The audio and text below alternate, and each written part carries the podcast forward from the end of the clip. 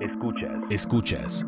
Frecuencia Disruptiva. Un proyecto de Ibero.2. Canal digital de la estación de radio.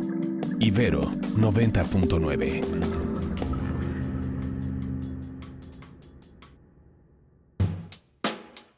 Hoy hablaremos sobre comienzos de los sonidos afroamericanos, participación de afroamericanos en la música, hablaremos un poco sobre el movimiento Black Lives Matter y en entrevista con nosotros Punta Diamante. Mi nombre es Carla de Dios, la voz que los llevará hacia esta frecuencia disruptiva.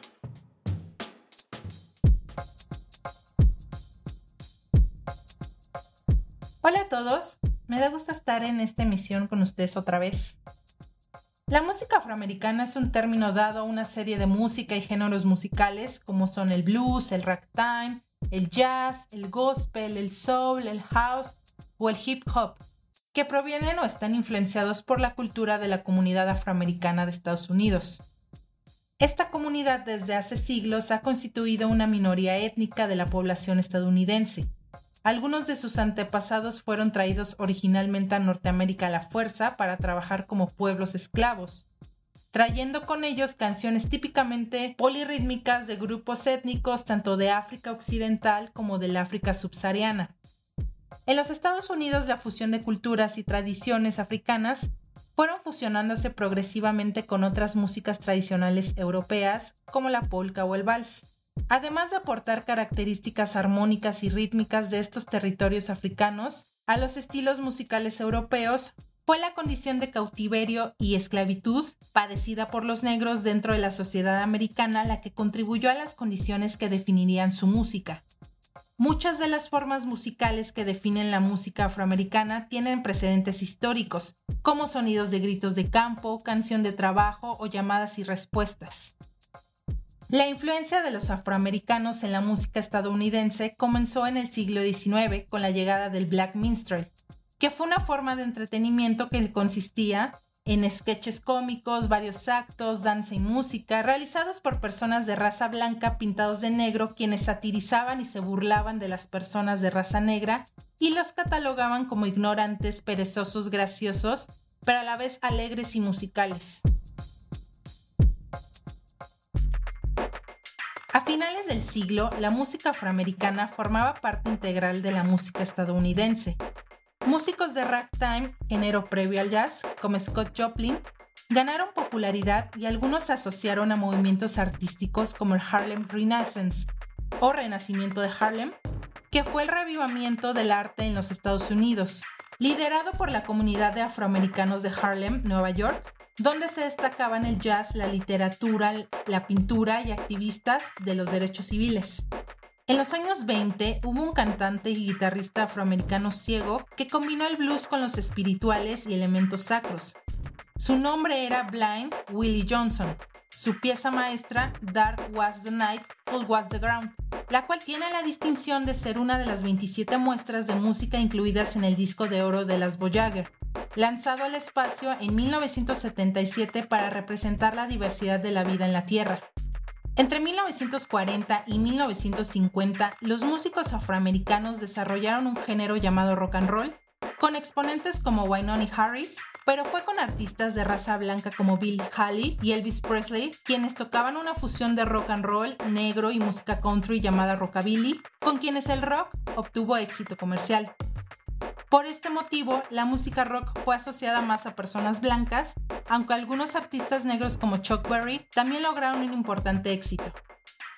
En la década de los 30, Robert Johnson, mejor conocido como el rey del blues del Delta, fue uno de los representantes del blues veteranos, dejando un legado corto pero importante para este género. Ya a finales de la década de 1950, la música blues crecía en popularidad en los Estados Unidos y Gran Bretaña, también un nuevo estilo llamado doo-wop tomó un lugar importante. Un estilo nuevo de música gospel secularizada llamada soul también se desarrolló con sus pioneros Vinnie King y Sam Cooke. El soul y el RB se convirtieron en la mayor influencia del estilo surf. Divas de raza negra como Diana Ross and the Supremes y Aretha Franklin se convirtieron en las estrellas de la década de 1960. En Inglaterra, esta influencia se plasmó con el British Blues o blues británico, convirtiéndose en un gran fenómeno retornando a los Estados Unidos. The British Invasion o invasión británica, con grupos como los Beatles, quienes presentaban una fusión del clásico rhythm and blues con blues y pop en sus aspectos tradicionales y modernos. La música soul se mantuvo popular entre los afroamericanos, por otro lado, la música funk, que usualmente atribuyen su invención al cantante afroamericano James Brown, adquirió influencias de la música psicodélica y de lo que sería la formación de la actualmente denominada música rock blues a través del músico Jimi Hendrix, quien fue un innovador con la guitarra eléctrica usando pedales con efectos como el pedal wah y en ese tiempo el soul revolucionó la música afroamericana con letras de contenido social que reflejaban la lucha por los derechos civiles de la época.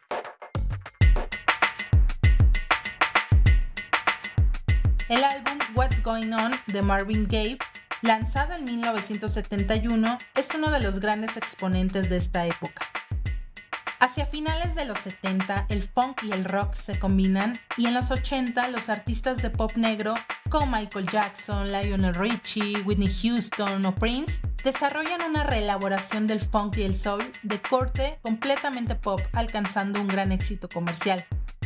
El hip hop, que había nacido gracias a fiestas comunitarias llamadas block parties en Nueva York en la década de los 70, se extienden por todo el país estas fiestas se originaron a partir de la cultura del sound system importada de Jamaica, y es una música predominantemente negra y a finales de los 80 la banda más representativa de este género fue Public Enemy. A principios de los 80 surge el techno en Detroit, considerada una música afrogermánica porque combina la experimentación electrónica alemana con las raíces de la música negra. Tiempo después, sus intérpretes son fundamentalmente negros. Poco tiempo después en Chicago se desarrolla el house, fuertemente emparentado con la música disco y que había venido desarrollándose desde finales de los 70. En los años 90 en la ciudad de Bristol, Inglaterra, surgía el trip hop, el cual adaptaba y reinterpretaba ritmos y tiempos propios de Jamaica y los otros territorios de las Indias occidentales, esencialmente del reggae y el dub y es donde encontramos ligado a Adrian Toes, mejor conocido como Tricky, en donde ya había figurado como vocalista y compositor en canciones de Massive Attack, considerada la banda fundadora del género. En el 2000, el RB se había desplazado hacia un énfasis en artistas solistas, entre ellos Usher y Alicia Keys, grupos como B2K y Destiny's Child tienen éxito, la línea entre el hip hop y el RB se difuminó gracias a productores como Timbaland y Lil Jon y artistas como Nelly y Andre 3000, quien con su amigo Big Boy ayudó a popularizar la música sounder hip hop como Outkast.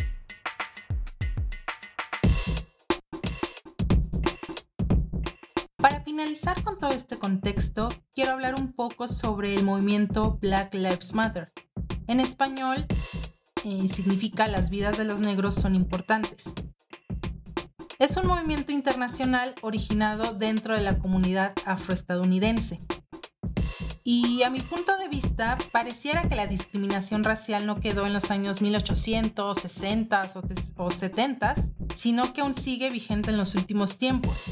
Y este es un tema delicado pero importante de, de abordar por todo el alcance mediático que ha tenido en todo el mundo.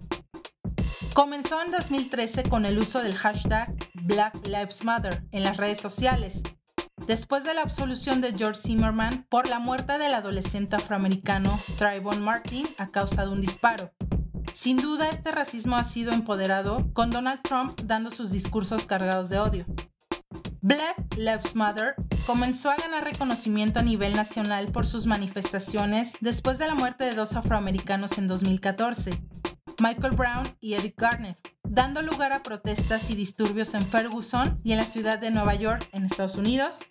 Desde las protestas en Ferguson, los participantes del movimiento se han manifestado en contra de la muerte de numerosos africanos por acciones policiales, incluyendo el de George Floyd, e infinidad de cantantes, deportistas y actores se han sumado en pro de la causa del movimiento. Y me gustaría terminar con una reflexión. El talento, la creatividad y la pasión no lo define tu físico, tu estatus económico y mucho menos tu color de piel.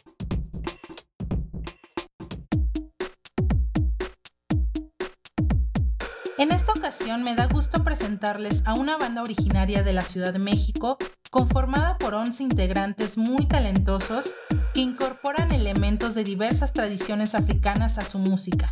Ellos son Punta Diamante. Chicos, ¿cómo están? Muy bien. Bien, bien, gracias. ¿Por qué el nombre de Punta Diamante? Pues Punta Diamante era una casa en la que vivíamos Antonio Cano y yo, que somos los fundadores y esa casa tenía ese apodo, ¿no?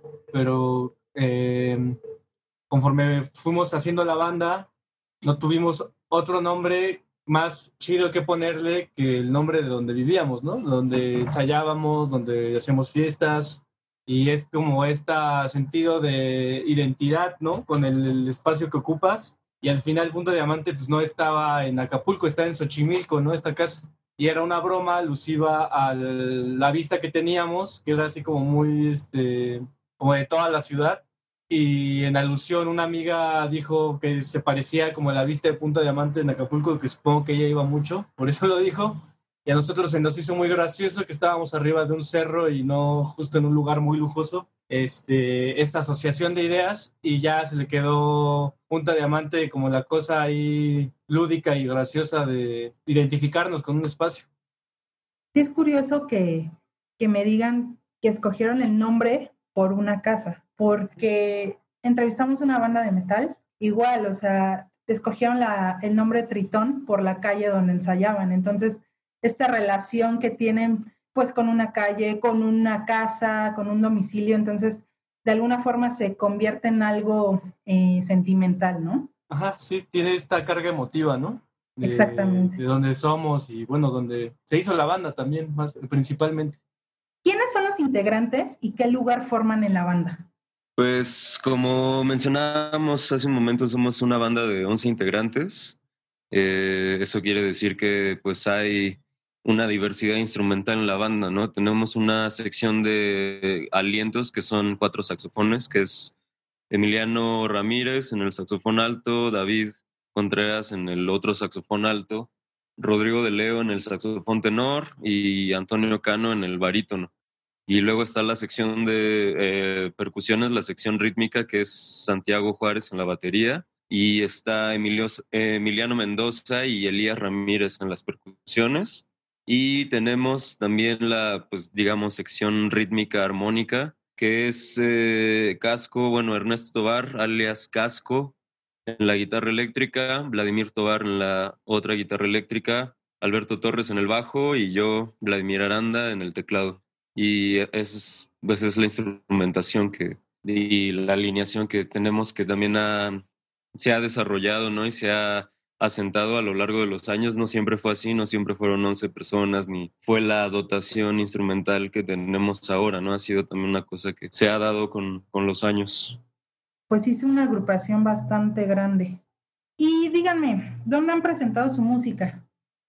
Eh, bueno, en varios lugares. Eh, desde el 2010 que estábamos tocando, bueno, al menos los fundadores, pues en ferias de, en la Feria del Libro de UNAM, por ejemplo, en el Museo del Chopo, en Radio Mexiquense, la Academia de San Carlos, por ejemplo, el, el, Sucede en el Metro, que fue así una cosa que hizo Fundación UNAM hace mucho tiempo, la Feria del Libro y la Rosa también, que tocamos con unos amigos, Sol Sonora, Not Made in China, por mencionar algunas. Este, la fiesta de la música, tocamos varias ediciones.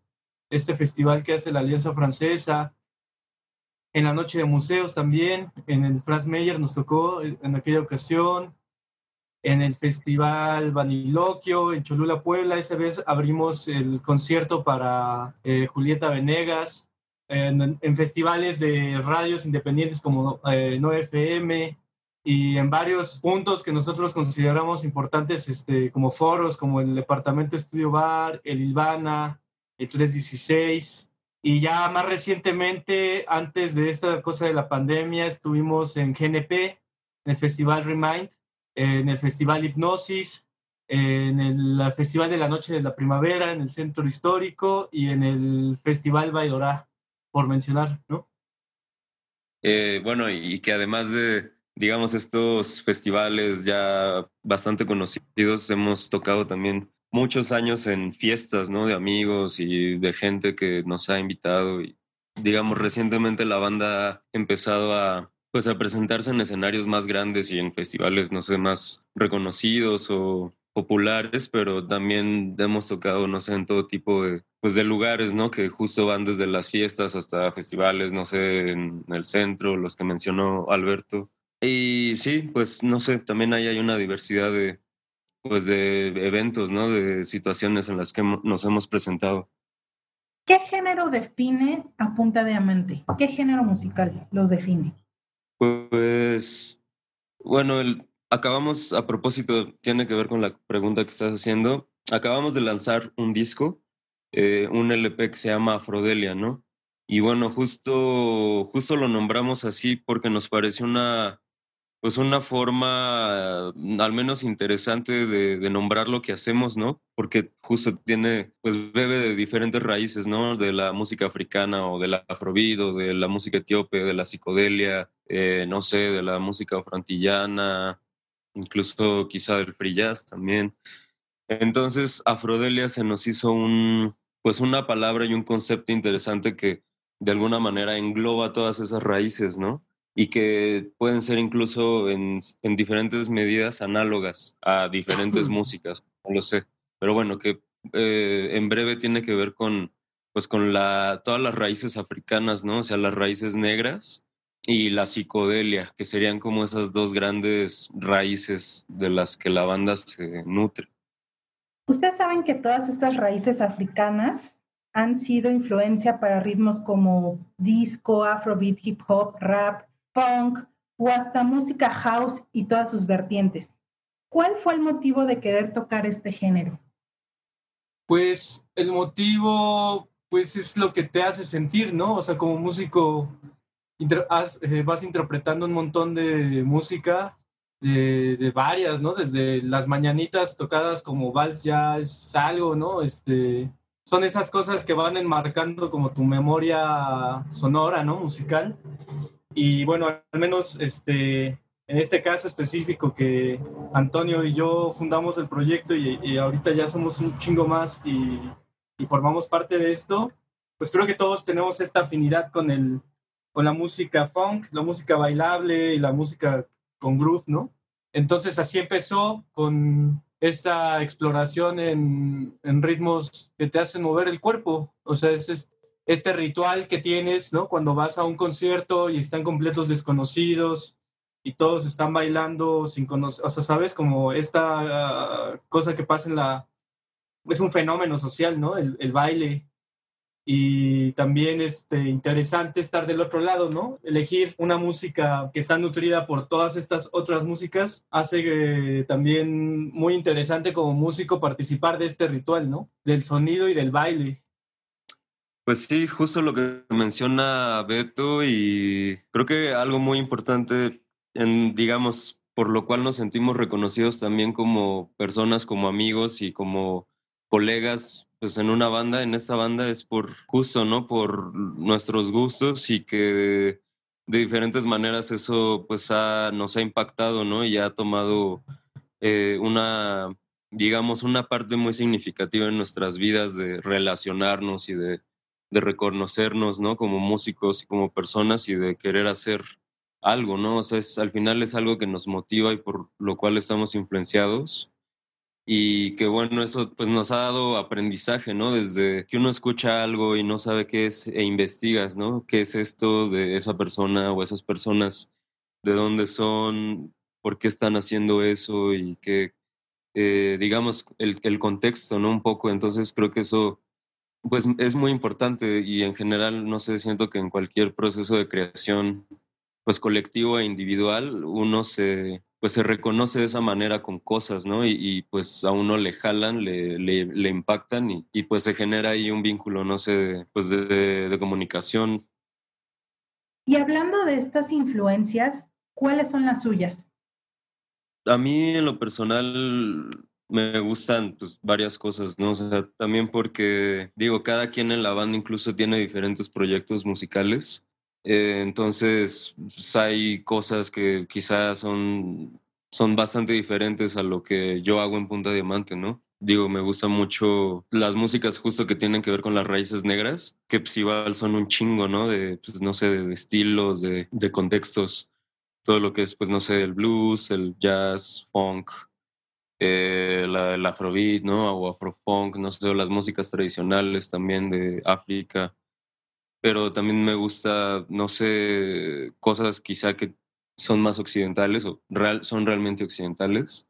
Eh, pues no sé, yo estudié de alguna manera música clásica, ¿no? Y también eh, me llama la atención la experimentación, eh, la composición instrumental y la música popular, claro que también está, ¿no? Eh, pero sí, podría decir más o menos eso, pero es, también es algo complejo, no sé. Pero sí, sobre todo es como las raíces negras, ¿no? Eso, eso me, me interesa mucho, me, me llama muchísimo. Alberto, ¿algo que quieras agregar? Pues hay influencias que son, este, bueno, como puntos en común, ¿no? Yo podría mencionar el mismo Fela Kuti, Art Ensemble of Chicago, en la parte como de experimentación, eh, improvisación. Hermeto Pascual también puede ser. Los Ramones. Los Ramones, pues sí, Led, Zeppelin, ¿no? Black Sabbath, todo este rock, o sea, porque también Punto de Diamante es mucho rock, ¿no? Sí. Este. Hasta cumbias, no sé. Ajá, pues sí, toda la música colombiana está increíble. Las champetas, los vallenatos. Bueno, esos creo que esos. Ya quiere, ¿no? También. La gran y la quiere. pues sí, como bandas grandes que, o sea, no, no, no hablo de, de la cualidad, sino del número de instrumentistas, ¿no? que de repente pueden tal vez, o bueno, nosotros podemos un poco influenciarnos y asociar esa distribución de sonidos con un montón de músicos, ¿no? Pero sí, en esencia es este, por mencionar algunos nombres de artistas, pero sí, en, géneros, pues sí, la cumbia, la salsa, este, el afrobeat, ¿no? El rock, un montón de, información, ¿no? Pero, bueno, no sé si eso responde a tu pregunta. Excelente, chicos. Me comentan que han estado en, festivales importantes aquí en la Ciudad de México. Nosotros sabemos, pues bueno, la pandemia COVID-19 pegó sobre todo al ámbito musical. ¿Ustedes cómo han salido adelante ante esta situación? Mm, pues, ah, o sea, es difícil, ¿no? Supongo que no solo músicos, sino artistas, no sé, digo, siempre hay diferentes contextos, no se puede generalizar, pero pues así es una situación dura, ¿no? Y compleja y más económicamente, ¿no? Hay un problema especial en lo económico que también tiene que ver pues con este con esta cuestión de, pues, de los espacios públicos, ¿no? Que es al final en donde uno se presenta, no sé, en donde haces un concierto o una función de teatro, de danza, no sé, cine, qué sé yo, ¿no? Entonces, justo como ese es, no hay esa posibilidad de, eh, digamos, de concentración en un espacio público, ¿no? Y de, comunidad, pues muchas actividades se han visto mermadas, ¿no? Por, por esta situación. Eh, yo en lo personal, pues he intentado, eh, no sé, a veces dar clases en línea, que también, pues yo ahí tengo como mis, pues mis críticas, ¿no? Creo que siempre se puede aprender algo, pero también es complicado, no sé esta, esta interfase, ¿no? Y bueno, pues buscando apoyos, no sé, en la Secretaría de Cultura o convocatorias que hay, no sé, para compositores, ¿no? Y para colectivos incluso que empiezan a salir, que también pronto vamos a, eh, bueno, anunciando e invitándoles que el 5 de septiembre vamos a tocar después de varios meses en la explanada de la, de la alcaldía Benito Juárez, y va a ser un concierto en formato de autocinema, así que pues no sé, veremos qué, qué tal sale, ¿no? Esperemos que bien y que sea una experiencia pues chida, interesante, no sé. Sí, aparte, o sea, todos los músicos, los artistas se tuvieron que innovar, ¿no? Precisamente estos autoconciertos que ahorita se están dando. Entonces, pues sí, a partir de eso, tener nuevos proyectos, ¿no? Para, para dar a conocer sus nuevos materiales, para dar a conocer su música a, la gente. Y hablando de esto, ¿algún proyecto en puerta, ustedes que son melómanos de corazón? Ahorita a corto plazo, eh, publicar el website con una tienda donde vas a poder comprar el vinil y mercancía de la banda. Este, no sé, camisetas, stickers, cosas así. ¿Y qué más, Vladi? Eh, pues bueno, tenemos también, eh, aprovechando para eh, pues hacerle difusión a nuestro estudio de grabación, que es un proyecto que va pues muy, muy, muy de la mano con Punta Diamante, que es un espacio que también se, se ha trabajado y se le ha invertido a lo largo de los años, ya de varios años. Y bueno, todo ese trabajo y esa inversión derivó en el estudio de grabación Vertis 99 que es en donde nosotros pues trabajamos, ¿no? Ensayamos, grabamos, producimos no solamente cosas relacionadas a Punta de Mate, sino otros proyectos.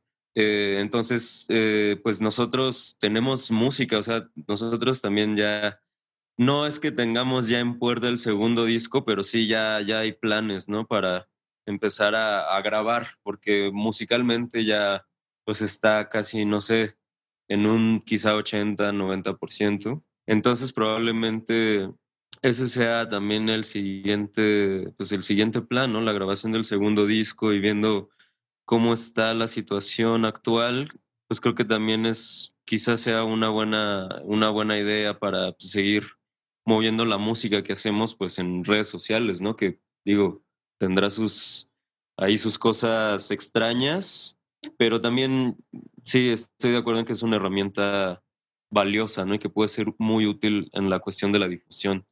No, no hay realmente una barrera ahí, ¿no? Entonces nosotros también hemos ocupado de esa herramienta para poder difundir la música y lo que hacemos, no sé, diferentes proyectos. Pero eso sería un poco como a grandes rasgos lo, lo que tenemos por ahora. Ya para terminar, algo que quieran agregar, invítanos a todos sus proyectos para escucharlos. Recuérdenos sus redes sociales, donde podemos escuchar su música. Ah, eh, bueno. pues tenemos un, digo, nos pueden encontrar en Spotify como Punta Diamante, no hay, tenemos nuestro primer LP titulado Afrodelia. Eh, en Bandcamp también nos pueden encontrar como Punta Diamante Bands, creo, o solo Punta Diamante. Eh, es puntadiamante.bandcamp.com. Ajá. Bandcamp.com, exacto. En Instagram también estamos como Diamante Punta. Ajá. El Instagram, Facebook también nos encuentran como Punta Diamante Band, ahí sí estamos como Punta Band.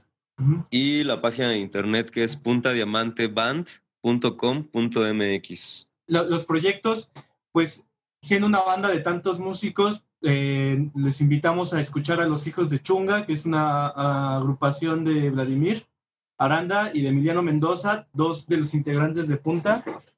Este, está Turbo Chango de David Contreras, Está el proyecto Pollock con Milo Tamés y Santiago Juárez, nuestro baterista.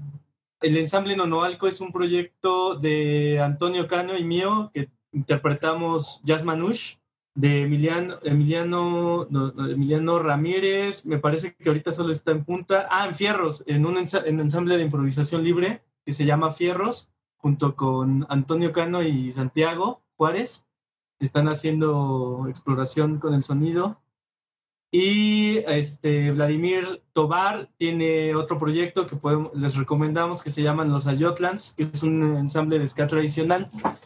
Eh, y Casco Tobar, eh, hermano de Vladi, tiene un proyecto que se llama Los Explosivos, una banda de rock and roll con mucha energía, también se los recomendamos. Y me parece que son nuestras recomendaciones por parte de, de Punta de Manta.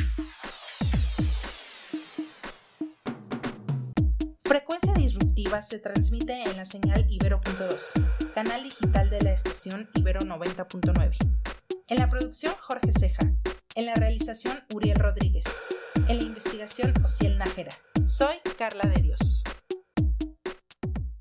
También escucha De Amor y otras ficciones, el podcast sobre género y amor romántico por Ibero.2.